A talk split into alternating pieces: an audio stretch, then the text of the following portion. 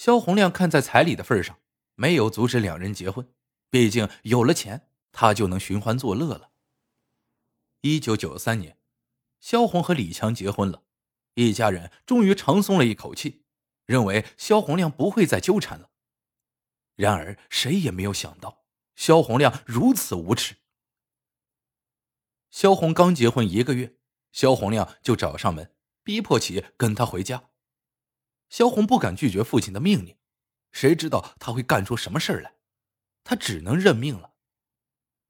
萧红亮气入女儿后，恶狠狠的说道：“以后每个月，你只能陪你丈夫四个晚上，其余时间必须随叫随到，回来家陪我。”女婿李强得知萧红亮的恶行后，曾找其算账，结果萧红亮拿刀架在李强的脖子上，威胁道。如果你敢再插手我和萧红之间的事，我就杀了你全家。李强哪见过这样凶狠的人？他实在怕了萧红亮，为了家人的安全，只能忍气吞声，任凭其欺辱萧红。一九九八年，萧红和丈夫悄悄逃走，跑到了江西安福县打工。萧红亮四处寻找女儿无果后，持刀找到李强的父母。逼着他们让李强夫妇赶紧回来，否则他就杀人。为了尽快找到萧红，萧红亮还逼着两个儿子外出寻找。萧红亮对儿子说道：“给你俩五天时间，如果找不到人，我就先杀了你俩，再把李强一家给杀了。”两个儿子知道父亲的手段，哪敢不听话呀？最终，他们两个找到安福县。跪着求姐姐萧红回家。萧红外出打工，都难逃父亲的魔掌，她心软了，担心其父亲害了其他人，只好回到老家。萧红刚到家，萧红亮就迫不及待的凌辱其一番。从那以后，萧红亮对萧红的看管更加严密，牢牢将其霸占着。一九九九年，萧红的三妹已经成年了。家人们担心其遭毒手，赶紧给他找了个对象，将她嫁了出去。萧红一家人法律意识淡薄，从来没有想过要报警，况且这样的丑事根本说不出口。村里的人也知道萧红亮的所作所为，但没人敢管，谁也不想招惹这样一个人，那一辈子必将不得安宁。二零零三年，萧红迫于生计。征得父亲同意后，在一个工地找到了个做饭的活，一个月能挣三百块钱。有一次工地加班，吃饭比较晚，萧红做完饭后，眼见夜深了，就留在工地没有回家。结果当晚，萧红亮直接找到工地，对萧红又打又骂，拉着她回了家。第二天，工地老板询问萧红怎么回事，萧红不想说，也不愿意说，但是。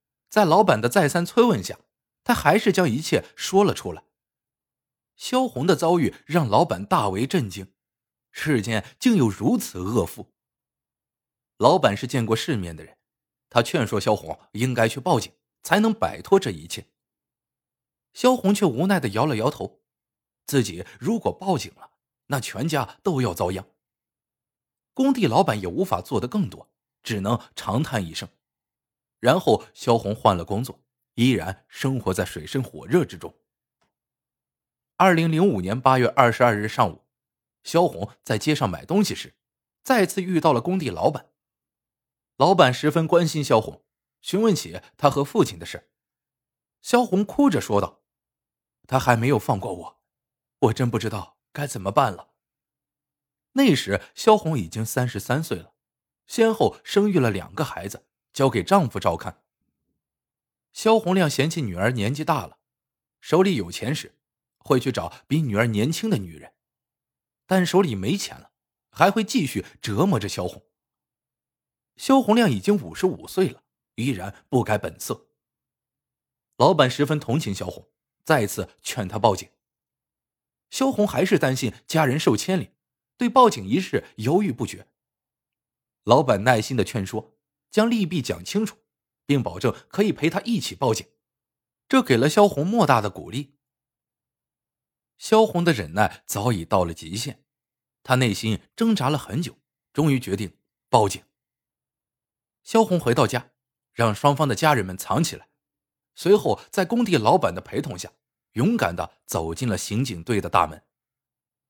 办案人员听说萧红的遭遇后，立刻部署警力，将萧红亮抓捕归案。面对审讯，肖红亮依然死不认错，他还辩称。肖红不是我亲生的，我才这样做。办案人员质问道：“肖红不是亲生的，难道二女儿也不是亲生的吗？你怎么也对她下手？”肖红亮不再狡辩了，他承认了自己的罪行。他还解释道：“都是因为穷，手里没钱，找不了外边的女人，所以才对女儿们下手的。”经遂川县人民法院审理。肖红亮被判处无期徒刑。这个恶魔父亲终于得到了应有的惩罚。我们无法想象，那暗无天日的十五年，萧红是怎样熬过来的。如果萧红亮第一次施暴时，家人们勇敢的选择报警，也许事情不会发展到如此地步。面对欺辱，越是忍气吞声，越会纵容施暴者的嚣张气焰。肖洪亮这样的人，恬不知耻、枉为人父，在牢狱中孤独余生，是对他最好的惩罚。